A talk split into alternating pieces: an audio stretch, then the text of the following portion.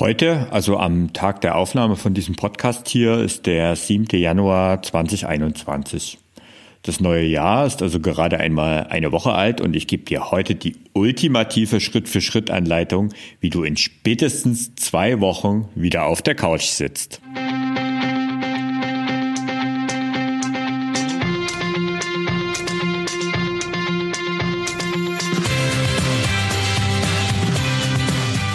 Sport, der Podcast für Couch Potatoes und Gelegenheitssportler, die mehr Bewegung und Sport in ihr Leben bringen wollen.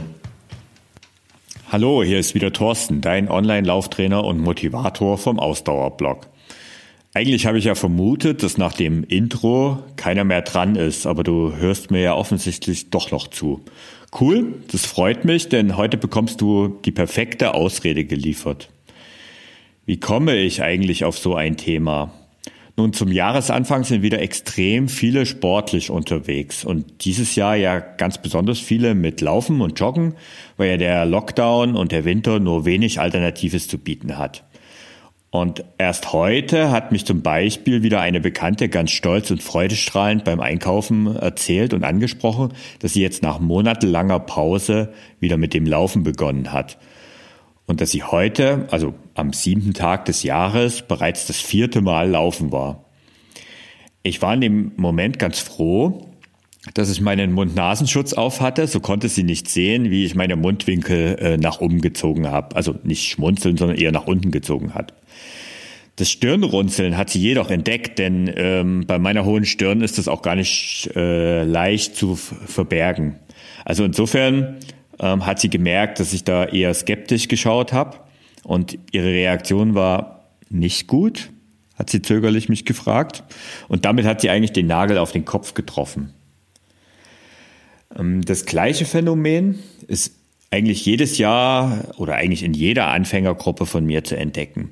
Dort sind zum Beispiel letzte Woche, also Anfang des Jahres, am 2. Januar, über 4000 hochmotivierte Laufanfänger ins neue Jahr gestartet und ähm, damit auch in ihr Laufabenteuer von 0 auf 5 Kilometern in acht Wochen und in der begleitenden Facebook-Gruppe, da ging es hoch her.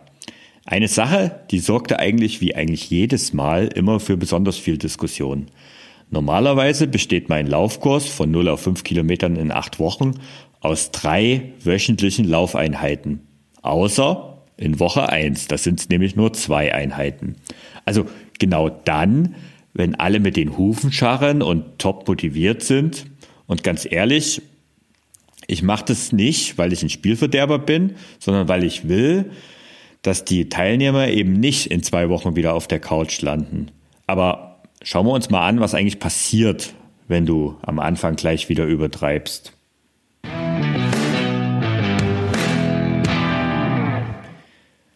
Eine Möglichkeit ist, und das ist leider die unwahrscheinlichste. Es passiert gar nichts.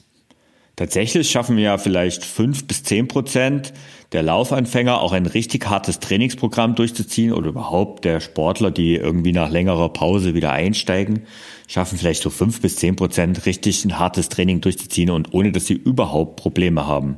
Ja, aber fünf bis zehn Prozent sind halt nicht viele. Und was passiert mit denen, die nicht dazugehören? Na, der Großteil dagegen, der bekommt früher oder später Probleme. Nach dem ersten Lauf oder dem ersten richtig harten Training ist es ja vielleicht noch ein Muskelkater. Macht nichts, gibt sich ja schnell wieder und so schlimm ist ein Muskelkater ja auch nicht. Nur wenn es eben regelmäßig passiert, da solltest du aufpassen. Aber was ist eigentlich so ein Muskelkater? Ein Muskelkater ist noch nicht endgültig erforscht. Also man weiß nicht genau, was eine Muskelkater direkt wirklich auslöst, aber eine beliebte Hypothese unter Wissenschaftlern besagt, dass es so Mikrotraumen in Form von kleinen Rissen im Muskelgewebe sind.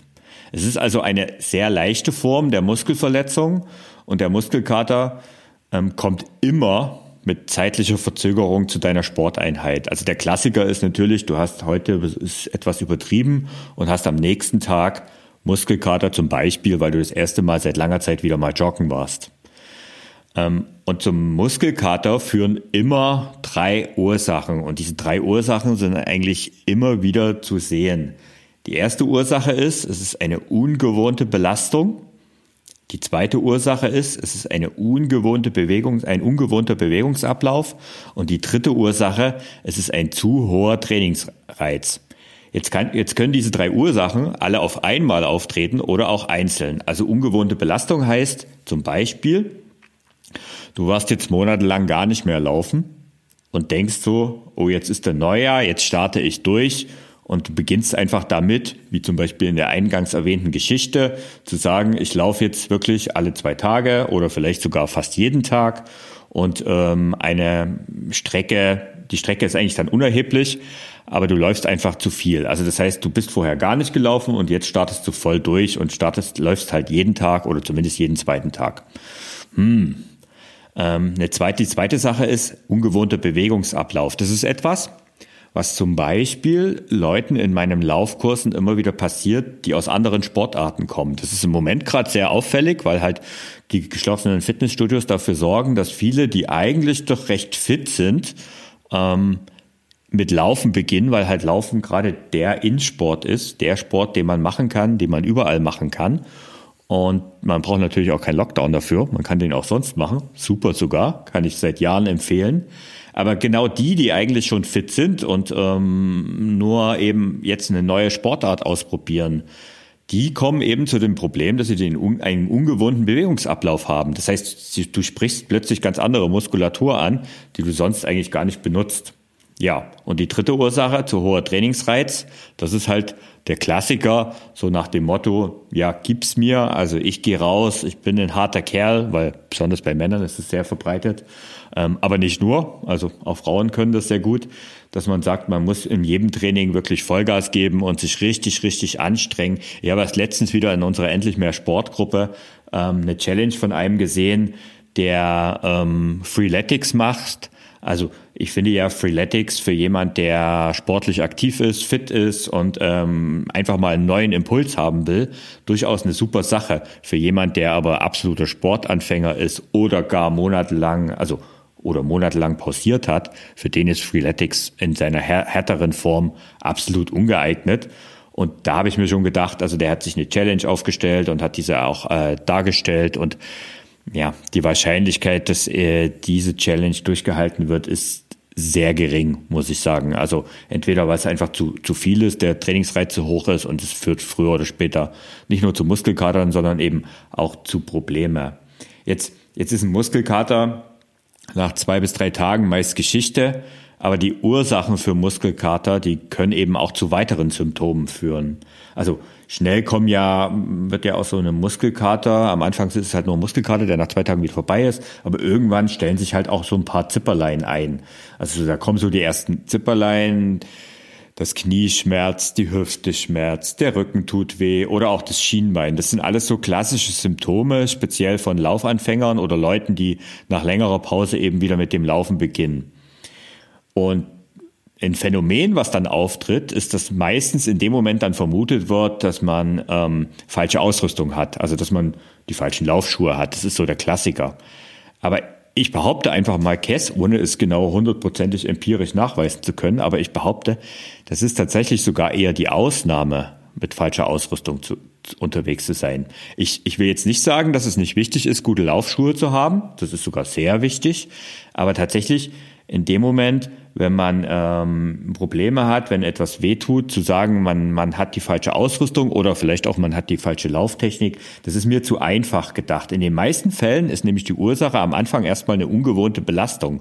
Und diese ungewohnte Belastung führt zur Überlastung.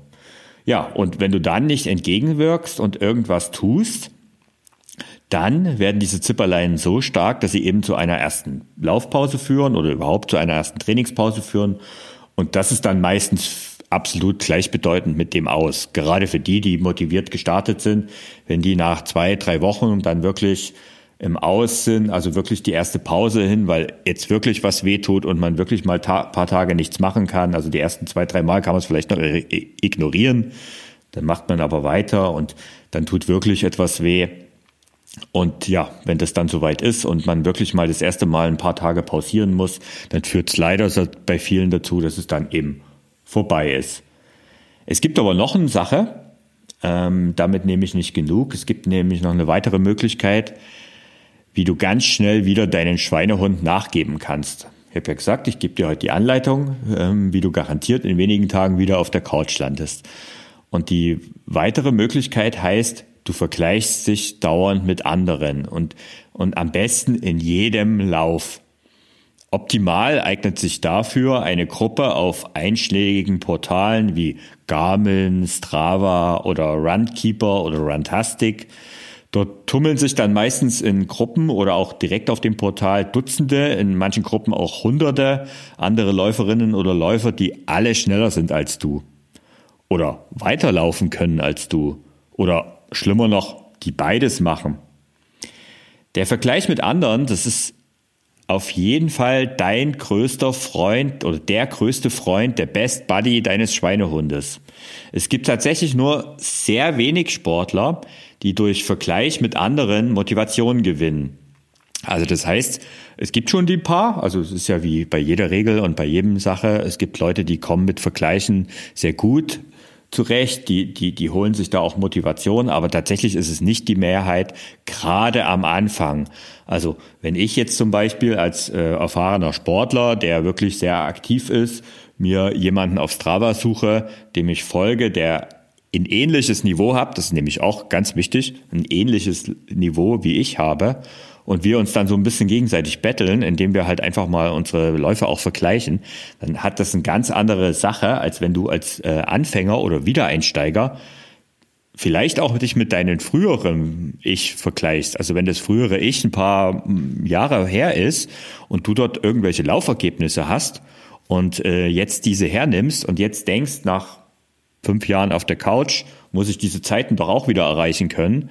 Ähm, ja, kannst du unter Umständen, aber eben nicht in einem Tag oder eine Woche oder einem Monat und wahrscheinlich auch nicht in einem Jahr. Ja, vielleicht schaffst du es ja in einem Jahr. Aber das ist tatsächlich so ein Thema, also Vergleich mit dir selbst, auch da bitte mit Vorsicht genießen.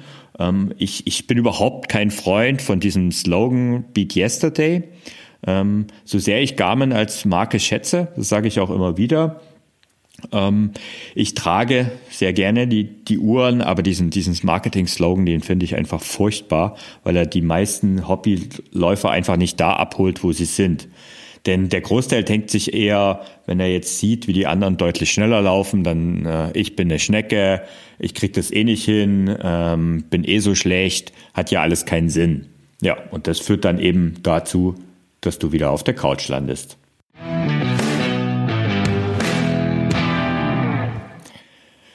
So, das war heute mal wieder eine etwas kürzere Episode, aber ich wollte dir unbedingt diese ultimative Anleitung, wie du nach motiviertem Start ins neue Jahr, ins neue Laufen, ins neuen Sport in kürzester Zeit wieder auf der Couch landest, die wollte ich dir diese Anleitung mitgeben.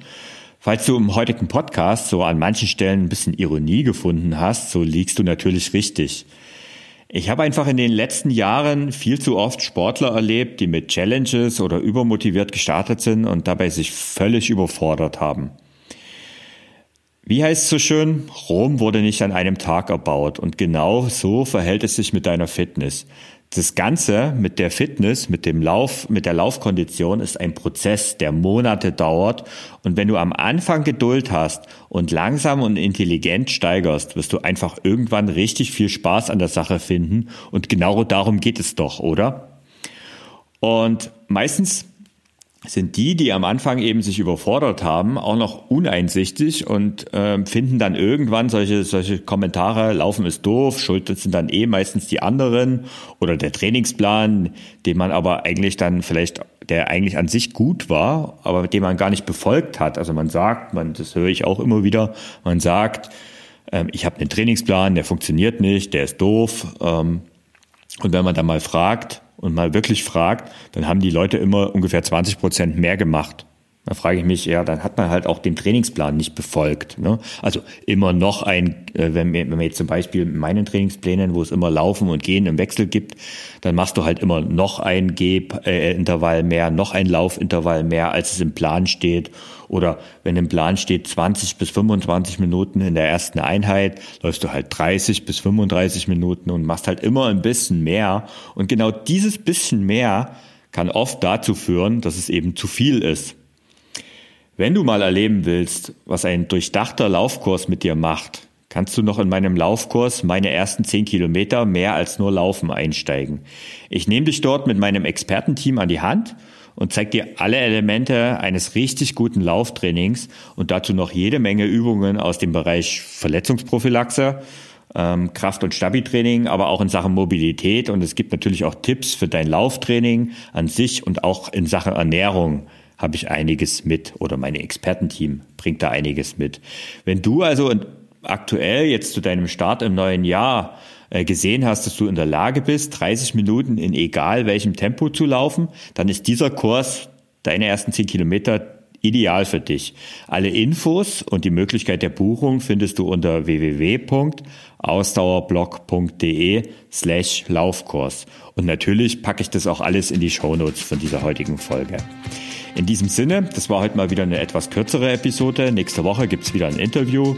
Ich freue mich auf dich in meinem Laufkurs und ich freue mich auf dich auch nächste Woche wieder hier im Podcast. Dein Thorsten.